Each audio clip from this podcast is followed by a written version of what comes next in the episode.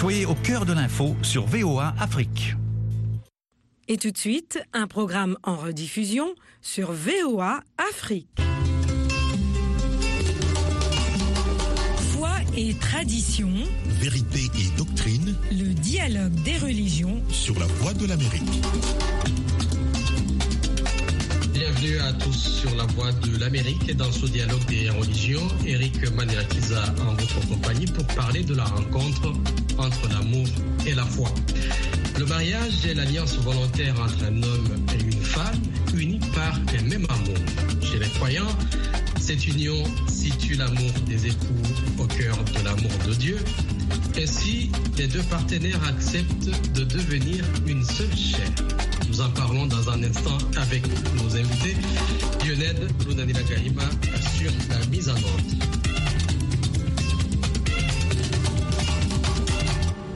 Le dialogue des religions accueille ce soir le couple Nathalie Nyamoya et Olivier Hakizimana depuis la ville de Montréal au Canada.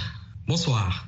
Bonsoir Eric. Bonsoir Eric. Tout homme qui vient à moi, moi c'est Jésus, qui entend mes paroles et les met en pratique, est semblable à un homme qui bâtit une maison, qui a creusé et fouillé profondément, puis a posé les fondations sur le roc. Or, une inondation étant survenue, le fleuve s'est jeté avec violence contre cette maison et n'a pas pu l'ébranler parce qu'elle était fondée sur le roc. C'est dans Luc 6, 47, 48. Nathalie, je commence par vous. Est-ce que votre mariage reflète ce sentiment? Je sais pas. Je, je pense qu'avec le temps, ça commence à aller. Mais au départ, c'était pas comme ça. Je pense que on pense qu'on a construit sur le roc, mais c'est plutôt sur le sable. Mais avec les intempéries, ça finit par ressortir le roc. Olivier Euh, je pense que c'est plus aux autres de juger ça. parce que souvent euh, on croit peut-être qu'on est euh, dans un mariage parfait Mhm. alors qu'on n'y est pas du tout. C'est aux autres de juger, mais je dirais euh, c'est c'est plus une aventure. euh, on n'a pas encore atteint la destination, Mhm. mais le Seigneur, l'œuvre qu'il a commencé, parce que c'est lui qui commence l'œuvre, c'est lui qui va la perfectionner. C'est ce que nous croyons. Revenons justement sur les premiers jours de votre rencontre. Vous êtes guidé par la voix ou par l'amour avant de conclure le deal? Je, pense euh, à la base, on était tous, euh, tous les deux chrétiens, euh, nés de nouveau. On croyait donc en la Bible, on croyait donc à l'existence de Dieu. Alors, quand on s'est rencontrés, bien sûr, j'ai été attiré par sa beauté, parce que pour ceux qui la connaissent, elle est vraiment très très belle. Ok, merci. Alors, ce qui m'a attiré, c'est pas plus le nombre de versets qu'elle connaissait, c'était plus, je dirais, son amour. Alors, donc, je me suis approché d'elle et quand j'ai commencé à parler avec elle, j'ai commencé à découvrir sa profondeur, mais aussi son engagement avec le Seigneur. C'est ce qui m'a attiré et j'ai senti qu'il fallait qu'on bâtisse ensemble ce couple. Je sentais qu'elle avait les bonnes valeurs, mais aussi euh, une très bonne vision de, de ce qu'est la foi. Et ce que j'ai aimé euh, dans votre introduction, c'est parce que vous avez euh, parlé du mariage bâti sur la foi et non sur la religion, parce qu'il y en a qui le confondent. Nous allons y revenir. Donc, tout au début, euh, c'est l'amour qui détrône la foi. Oui, je le crois personnellement. C'est plutôt les hormones qui sont en activité. On est jeune. On a une idée assez, assez floue de ce qu'est le mariage. Et je pense qu'il y a aussi des influences euh, culturelles. On voit des films, on se fait des films aussi. Donc, les premières rencontres sont plus cadrées euh, en étant terre à terre, hein, sans être trop spirituel, trop marginal. C'est vraiment émotionnel. Et je pense aussi, si c'était la foi seulement qui nous attirait, on se marierait avec toute l'Église. Mais vous vous rencontrez quelque part. Ah oui, Oui, c'est vrai. bien sûr, on s'est rencontrés dans, dans mon église, elle était nouvelle. Et dans cette église, souvent, j'étais interprète. Et parmi toutes les filles que je voyais, il y en avait une qui m'attirait euh, plus que les autres. Et la suite a donné ce que vous voyez ici. Euh, Donc, on est mariés on- euh, et on est heureux. Et comment vous l'approchez? Vous, vous l'évangélisez au départ ou... Ah, surtout pas parce que je l'ai déjà évangélisé. Euh, je n'aime pas beaucoup l'approche très religieuse parce que j'ai eu malheureusement de mauvaises expériences où déjà, des gens s'approchaient de moi. Au lieu de me dire qu'ils m'appréciaient, qu'ils m'aimaient pour ma personnalité, ils utilisaient euh, les versets bibliques et me les donnaient à, à marteau sur la tête que voilà, ils ont eu des visions, etc. Je leur ai dit c'est bon d'avoir des sentiments pour moi, mais je partage pas vraiment euh, la même vision de ce que tu conçois. Et nous, ça a été plutôt fraternel, amical. Ça a vraiment débuté au niveau de amical avant que ce soit quelque chose de, réellement émotionnel et intime. Ouais, et, parce que... et comment ça va évoluer après? Ah, Ça a commencé euh, donc par l'amitié, comme elle vient de le dire. Mais petit à petit, euh, en échangeant, euh, comme la Bible le dit, euh, la profondeur appelle la profondeur, en échangeant, en ayant des partages entre nous, j'ai senti que cet amour fraternel commençait à grandir, ça, ça commençait à être vraiment un amour donc d'un amoureux. Et je sentais que je l'aimais de plus en plus, que je l'appréciais, mais aussi je voyais en elle celle qui pouvait, qui allait devenir la mère de mes enfants, mais aussi mon épouse, celle qui m'aiderait et que j'aiderais aussi à accomplir la volonté que Dieu a pour sa vie. Combien d'enfants avez-vous déjà? On a trois enfants, deux filles de 10 et 8 ans et un garçon de 5 ans. Oui, c'est la même chose pour moi. Il n'y a aucun doute là-dessus.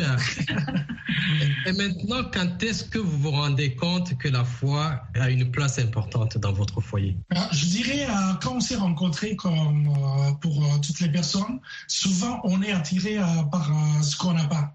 Parce que, disons, quand on est une personne qui aime parler, comme moi, on est attiré par une fille qui n'aime pas, qui, qui n'aime pas parler, trop parler, trop bavarder, qui est calme. Alors, si on est quelqu'un de trop rangé, on est attiré par une personne, une autre personne qui est plus ou moins, je dirais pas désordonnée, parce que quand on est en train de la chérir, qu'on l'aime, qu'on est euh, dans les fiançailles, on l'appelle, c'est plus euh, quelqu'un de libre. Hein.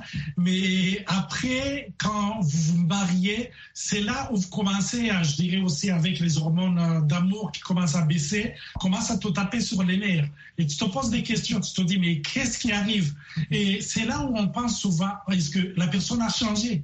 Ou bien, est-ce que je me suis marié avec la bonne personne euh, Faut-il que je change? Et donc, on est dans la confusion la plus totale. Parce qu'on commence à découvrir l'autre personne, les masques commencent à tomber, on n'est plus là pour paraître et là, c'est là où les, euh, les désillusions commencent. Nathalie, euh, il y, a cette bataille entre la chair et l'esprit, souvent très intense, même pour ceux qui sont fermes dans leur foi. Quand on est déjà marié, c'est ça. On a des tempéraments très différents. Euh, comme Olivier venait de le dire, euh, j'étais d'un tempérament extrêmement calme. J'aimais beaucoup les gens qui ne parlaient pas beaucoup. J'espérais me marier avec quelqu'un vraiment de pratiquement d'austère. Mais j'ai rencontré Olivier. Bon, les, les, les, différences s'attirent. Mais ce que j'ai découvert dans le couple, c'est que le, premier challenge, c'est qu'il était un sanguin. Olivier, c'est un sanguin qui est, qui est ouvert aux gens, qui, qui, qui, a une capacité de, faire des, de, de, créer des amitiés facilement. Moi, c'était beaucoup plus difficile. Et au départ, vous l'enviez et vous dites, c'est bien, euh, il a ce que je n'ai pas. Mais après, quand on se marie, ça devient un peu plus compliqué parce qu'on dirait que il a plus d'affinité avec les autres personnes qu'avec moi. Donc, euh, c'est vrai que l'ajustement des tempéraments au départ, c'était assez, difficile. Donc, le deal est conclu. Euh, après, il n'est pas entretenu, c'est ça? Non, il, est fait, mais il est fait sur des bases illusoires. Moi, je pense qu'au départ, on se fait des illusions. Euh, avec ce background culturel, même chrétien ou religieux, on se dit que ah, puisqu'on s'est choisi, puisqu'on a les mêmes valeurs, puisqu'on croit à la même chose, au même Dieu, à la même Bible, les choses iront bien. Mais quand on vit ensemble, on se désillusionne parce que ce sont des tempéraments, on vit une intimité, on, paye le, loyer, on paye les factures ensemble, ce qu'on ne faisait pas avant. On a d'autres challenges que l'on découvre qu'on n'avait même pas avant. Et, je me dis que c'est là où on s'ajuste en fait. Ouais, mais aussi, euh, vous savez, quand on se rencontre, on dit que euh, on a trouvé sa moitié. Alors, euh, quand vous retrouvez dans le ménage, la question est qui va être rempli le premier? Parce qu'on a tendance à tirer sur soi, parce que on, veut devenir euh, quelqu'un de complet, parce qu'on a retrouvé sa moitié, et chacun tire de son côté. C'est là où les tensions commencent. Vous savez, souvent quand on pense au mariage, on dirait que c'est une boîte qui est remplie de bonheur, de joie, de paix, mais on oublie que c'est une boîte qui est vide, là où tout le monde, et euh, chacun des partenaires doit le remplir. Et c'est ce qui se passe euh, dans le mariage on y va, je dirais, pour prendre, au lieu d'être là pour donner. Et c'est là où la foi intervient, parce que la foi nous pousse à penser aux autres, à être là pour les autres. Exactement. J'ajouterais même, euh, par rapport à ce qu'il vient de dire, qu'on ne peut donner que ce qu'on a reçu. Donc, avant de pouvoir donner, euh, ce qui est très important, et D'ailleurs, l'erreur qu'on avait commise au départ, on avait tendance à, être des parasites émotionnels, à vouloir tirer chacun hein, sa propre part. Mais la foi nous aide à d'abord savoir, à connaître qui nous sommes, à définir notre vraie identité, que j'ai une identité propre, qui s'enrichit, c'est vrai, dans le mariage, mais c'est pas le mariage qui va me donner une identité. Euh, et, et, ça, quand je le comprends, ça facilite les choses et ça me déstresse par rapport à Olivier. Je sais que ma source de joie n'est pas Olivier, mais il peut être utilisé et puisqu'il est près de moi, il sera même beaucoup plus utilisé que quelqu'un d'autre. Mais c'est pas lui la source de ma joie. Et quand on commence à faire la part des choses grâce à la foi, euh, ça nous aide beaucoup. Et quand je réalise que je ne suis plus sa source de joie, il y a moins d'oppression sur moi. Exactement. Et c'est ce qui te libère en tant que mari ou en tant que femme. Mm. Donc là où tu as compris que tu ne dois pas être à tout prix mm-hmm. à la personne qui doit remplir son vide, parce qu'on le remplit du 1er au 31 décembre et il n'est jamais plein. je veux rebondir justement sur euh, Ephésiens 5, 22, 25. Femmes, soyez soumises à votre propre mari comme euh, au Seigneur, parce que le mari est le chef de la femme, comme aussi le Christ est le chef de l'Assemblée ou de l'Église. Nathalie, comment vous le vivez? Est-ce que vous vous soumettez vraiment, réellement Comment comprendre cette logique de la soumission? D'abord, j'aimerais qu'on donne une définition de la soumission par rapport à la parole de Dieu. Et, la deuxième partie de la réponse, je pense que c'est Olivier qui va la répondre. Hein, elle va il va confirmer ou affirmer que je suis soumise. Mais euh, je me dis que quand on aborde ce verset, il y a beaucoup de femmes qui sont extrêmement euh, stressées parce que ce verset est souvent expliqué, souvent par les hommes, par les hommes d'église et d'une façon autoritaire. Mais moi, je pars du principe que si la parole de Dieu, la Bible a été inspirée par le Saint-Esprit depuis Genèse jusqu'à l'Apocalypse, celui qui a inspiré cette phrase, c'est le Saint-Esprit. Et c'est lui qui va me donner la force de pouvoir me soumettre. Alors moi, la soumission, je la vois comment? C'est que c'est vrai, dans un couple, il faut qu'il y ait une personne qui, qui prenne la dernière décision et il se trouve que c'est l'homme, d'après ce que la Bible nous dit. Et dans cette optique, je sais que si par exemple, parce qu'il y a des fois, on a des désaccords, je sais qu'il y a des fois, je pense avoir raison. Il y a certaines circonstances qui me confirment que j'ai raison. Mais quand on a la foi, je sais que je me soumets à ce que Dieu a dit et que si c'est lui qui l'a dit, c'est lui qui va défendre mon couple. Moi, je pense que l'erreur que nous commettons euh, et que j'ai commise beaucoup au départ, c'est de penser que dans un mariage, le couple est basé que sur l'homme et la femme. C'est l'erreur que l'on a vraiment commise. Et là, on a, par la, foi, par la grâce du Dieu, de comprendre les Écritures, ça nous a montré qu'il faut d'abord nous approcher, me, me, dire, euh, me lier à Dieu. C'est lui si les choses ne vont pas dans, dans la vie d'Olivier, je vais confier à Dieu. Et là, c'est facile de se soumettre parce que tu te soumets à Dieu au travers de sa parole. Et puis, euh, d'une façon pratique, c'est vrai que les autres verront que je me soumets à Olivier. Mais c'est qu'au départ, je me soumets à Dieu. Il y a aussi une certaine responsabilité à Olivier euh, c'est pas lui qui accomplit les choses, mais quand les choses vont bien, c'est bon. Et quand les choses ne vont pas bien, je sais que Dieu va venir réparer.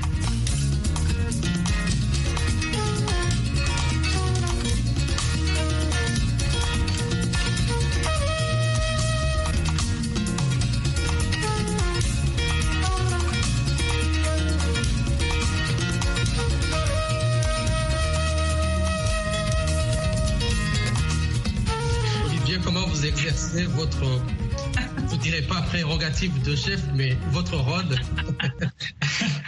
Au fond, pour euh, répondre à cette question, je dirais D'abord, quand on parle de la soumission, mhm. il faut euh, se poser la question est-ce que le dictionnaire utilisé par Dieu est le même que le dictionnaire euh, qu'on utilise ici-bas Parce que même concernant ce mot, quand on parle de la soumission en Europe, en Occident, mhm. ou en Afrique, ou dans, en Asie, c'est tout le temps influencé par rapport à la culture dans laquelle on, se trouve. Mm-hmm. ça signifie pas toujours la même chose. À part soumission, c'est deux mots, c'est sous et maître donc se mettre sous mm. et ou se mettre sous la mission d'eux. Mm-hmm. Alors, euh, quand on parle de la soumission de la femme, c'est que quand elle s'est mariée avec son homme, son homme a une mission. Parce que rappelez-vous, euh, Nathalie en a parlé tantôt, on est marié pour Dieu, on n'est pas marié pour nous. Mm-hmm. Alors, le problème, c'est que les gens, ils pensent qu'ils sont mariés pour eux-mêmes. Mm. Et il y a un exemple qu'on aime donner euh, dans Triangle.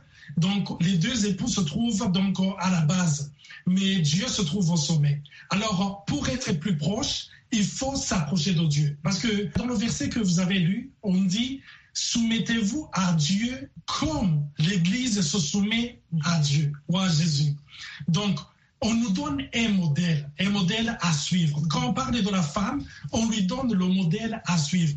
Mais pourquoi est-ce qu'on est soumis à Jésus? On est soumis à Jésus parce que, premièrement, on est convaincu qu'il nous aime. C'est plus facile pour une femme de se soumettre à son mari quand elle est confiante en son amour, quand elle sait au fond d'elle que son mari l'aime inconditionnellement, comme Jésus aime son Église. Alors, je dirais que réellement, Nathalie, elle est soumise. Et c'est une femme soumise. Et vous savez, comme je le disais, dans certaines cultures, quand je dis ma femme est soumise, on dirait que c'est une esclave. Non, elle est soumise. Je sens que j'ai son appui. Mhm. Et donc, quand on est sous la mission de... D'abord, on comprend la mission. Et la mission, c'est pas la mission seulement du mari, c'est la mission qui vient de Dieu. Mhm. Donc, à travers moi, elle est soumise à la mission de Dieu. Et c'est dans le sens de, de compromis? Peut-être.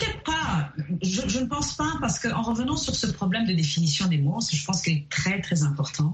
Euh, juste un autre mot, peut-être pas la soumission. Quand on dit, euh, quand dans la Bible, il est écrit que euh, Dieu donna l'ordre à Adam de cultiver la terre. Il lui a dit de cultiver une terre. Mais dans l'entendement d'un Burundais ou d'un Africain, dans l'entendement ou la compréhension d'un Occidental, il verra des machines qui vont travailler la terre. Alors tout ça, je me dis qu'il y a des façons d'aborder la Bible euh, à cause de notre culture qui est tout à fait difficile, qui n'est pas complète, mais qui ne reflète pas euh, l'esprit initial de Dieu. Alors moi, je me dis que nous, devrions plus prendre le temps de, revisiter, de rechercher cette dimension de la bonne définition des choses. Olivier, je reviens vers vous. Euh, je n'avais pas terminé le verset euh, qui dit Marie, aimez votre femme comme aussi le Christ a aimé l'Assemblée et s'est livré lui-même pour elle. Vous êtes au départ attiré par sa beauté extérieure et intérieure, n'est-ce pas? Comment vous l'aimez après,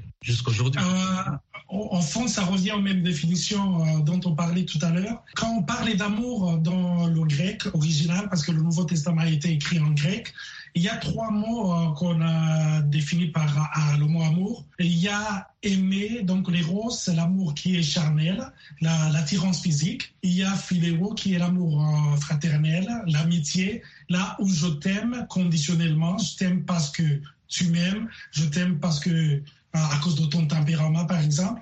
Et il y a le troisième mot qu'on utilise, c'est agapéo ou agapé. C'est le mot qu'on utilise souvent pour décrire l'amour que Dieu nous porte envers son Église.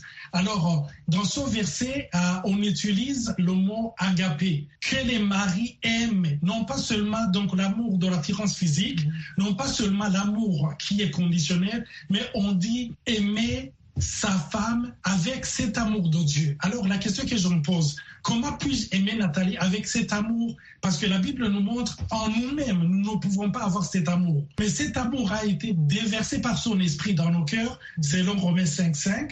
Ça a été déversé dans nos cœurs. Alors, pour aimer Nathalie de cet amour, c'est que moi-même, je suis conscient, quand je deviens de plus en plus conscient de l'amour que Jésus porte, que Jésus me porte, ça devient facile de l'aimer à son tour. Alors, quel est l'amour que Jésus a pour moi? C'est un amour inconditionnel. Il ne m'aime pas parce que je suis parfait. Je ne dois pas l'aimer parce qu'elle est parfaite. Parce que souvent, il y a des, des, fois où euh, Nathalie euh, me casse la tête. Ah bah oui, ça arrive. Hein. Ça, ça, arrive là où je sens, mais cette femme, qu'est-ce qui lui est arrivé hein? on, on, dirait que c'est le diable qui est incarné en elle. Hein? Et des fois, je me dis, mais qu'est-ce qui arrive? Alors je dis, ah, je dois l'aimer de cet amour. Parce que ce que je décris envers elle, c'est la même chose qui m'arrive. Parce qu'elle aussi, elle se dit, mais qu'est-ce qui est arrivé à Olivier? Là aussi... Mais vous n'avez pas l'air de gens qui peuvent se chamailler. Oh, que ça Ah, non, non, non, non. Ça, ça arrive, peut-être, on ne se lance pas les assiettes, mais ça arrive. Ça arrive de moins en moins, on confirme, mais ça arrive. Moi, je donnerais peut-être aussi une autre image de l'amour de Dieu d'un texte que les hommes n'aiment pas beaucoup en particulier. C'est le, la, la, vie du prophète Osée. Euh, c'est un homme que Dieu avait utilisé euh, qui lui a dit va prendre une femme prostituée, non pas une ex-prostituée, non pas une femme prostituée qui a pris sa retraite, non une femme prostituée en activité. Et quand il lui a dit va la prendre, épouse-la. C'était un ordre. Et il a épousé, il a eu deux ou trois enfants. Cette femme a repris encore, laissé son mari et est repartie. Et Dieu a dit osé, et tu repars, tu la recherches. Et c'était une image pour montrer, peuple de Dieu en général, que Dieu a aimer l'être humain et que c'est lui qui va toujours partir. Donc l'amour ne doit pas être conditionnel. Ce n'est pas que je sois parfaite, ce n'est pas que je sois extraordinaire, mais même dans mes moments les plus difficiles, si tu as cet amour qui vient vraiment de Dieu, il est capable de couvrir les péchés les plus euh, les plus dramatiques en fait. D'après votre expérience, faut-il euh, aspirer à se marier avec une personne de même foi, même culture? Oui, euh, je dirais, euh, je, je répondrai par l'affirmatif parce que euh, par rapport à la foi, euh, par rapport à la foi, parce que quand on s'est converti, quand on a pris la décision de suivre Jésus, euh, la foi occupe, je dirais, la totalité de tes pensées, de tes, tu, tu ne vis plus pour toi-même tu vis pour le Seigneur. C'est pour cela que une personne qui va venir dans ta vie et qui comprend pas que ta vie a changé, que tu as une mission sur terre, que ta vision a changé par rapport aux choses, là, je dirais, euh, tu, tu, vas avoir des conflits à perpétuer. Mais j'ajouterais une chose quand même. C'est euh, au départ, on a fait vraiment la différence entre la religion et la foi. Donc, il faut, il faut vraiment faire la part des choses. Mais par rapport à la culture, par rapport à tout ça, moi, je pense que, euh, hormis la foi, les autres sont secondaires. Des fois, même, on, on fait confiance. On, on s'est cassé la gueule d'ailleurs au départ. On se disait, écoute, on vient du même pays, on vient de la même région, on vient de la même ville. On ne devrait pas avoir des problèmes. C'est pas possible. Mais parce que précisément, on avait mis notre confiance dans le fait que nous avions les mêmes origines. Mmh. Et, écoute, j'ai eu la, vraiment la déception de ma vie. Je sais qu'à un certain moment, elle avait même pensé à divorcer. On se dit, c'est pas possible. Parce qu'on a mis des standards, on se dit, non, non, non, non, il me comprend. Mais par contre, je me dis qu'il y a certains avantages quand vous êtes vraiment différents. En moins, on est conscient de nos différences. On, on, se confie moins en nous-mêmes et on, a, on est prêt à travailler sur nos différences. Alors que quand on a pratiquement le même background, on se repose un peu sur ses lauriers et là, ça fait plus de dégâts. Je pense que ça fait plus mal que de bien. Moi, c'est ce que j'ai remarqué. Mmh. Mais par rapport à la foi, je pense que c'est là où c'est plutôt, où il faut être ferme, on dirait. Est-ce une recommandation biblique ou c'est un choix? Il y a qui dit qu'il ne faut pas se mettre sur le même jour avec une personne étrangère. Un parent d'étrangère, c'est quelqu'un qui, qui n'a pas les mêmes croyances que toi. Euh, c'est toujours euh, problématique, c'est toujours euh, difficile. On peut toujours se marier parce que je connais des chrétiens qui se sont mariés avec des non-chrétiens. Et souvent, quand on parle avec eux, euh, ils te disent il y a vraiment des, des fois des, des combats. Parce que des fois, je sens que le Seigneur me dirige dans une certaine direction et ma femme ou mon mari me dit non, non, non, non, non, je ne te soutiens pas. Mais si c'est une personne qui prie, et au moins elle prend le temps de prier par rapport à ça et le Seigneur peut lui parler. En même temps, euh, même quand on a la même foi, il arrive qu'on veut oui. prendre certaines décisions. Mm -hmm. Et je sais que là, c'est beaucoup plus facile de dire, Seigneur, je te fais confiance mm -hmm. que tu vas parler à mon mari ou à ma femme pour qu'elle puisse comprendre l'atmosphère. Je me dis que c'est un peu plus problématique. Le combat est beaucoup plus difficile quand vous n'avez pas les mêmes bases. Qu'est-ce qui peut tuer un mariage ou le sauver? Comment la foi intervient pour sauver un mariage? Nous ne pouvons pas aborder cette question tout de suite parce que euh, nous arrivons au terme de ce dialogue des religions. Nous y reviendrons euh, la prochaine fois. Merci de nous avoir suivis. Merci à Nathalie et à Olivier pour votre témoignage. Merci beaucoup. L'importance de la foi dans votre vie commune. Merci à vous. Merci. Lionel Lunanila Gahima a assuré la mise en onde. Eric Manelakiza vous souhaite une agréable soirée. À la prochaine.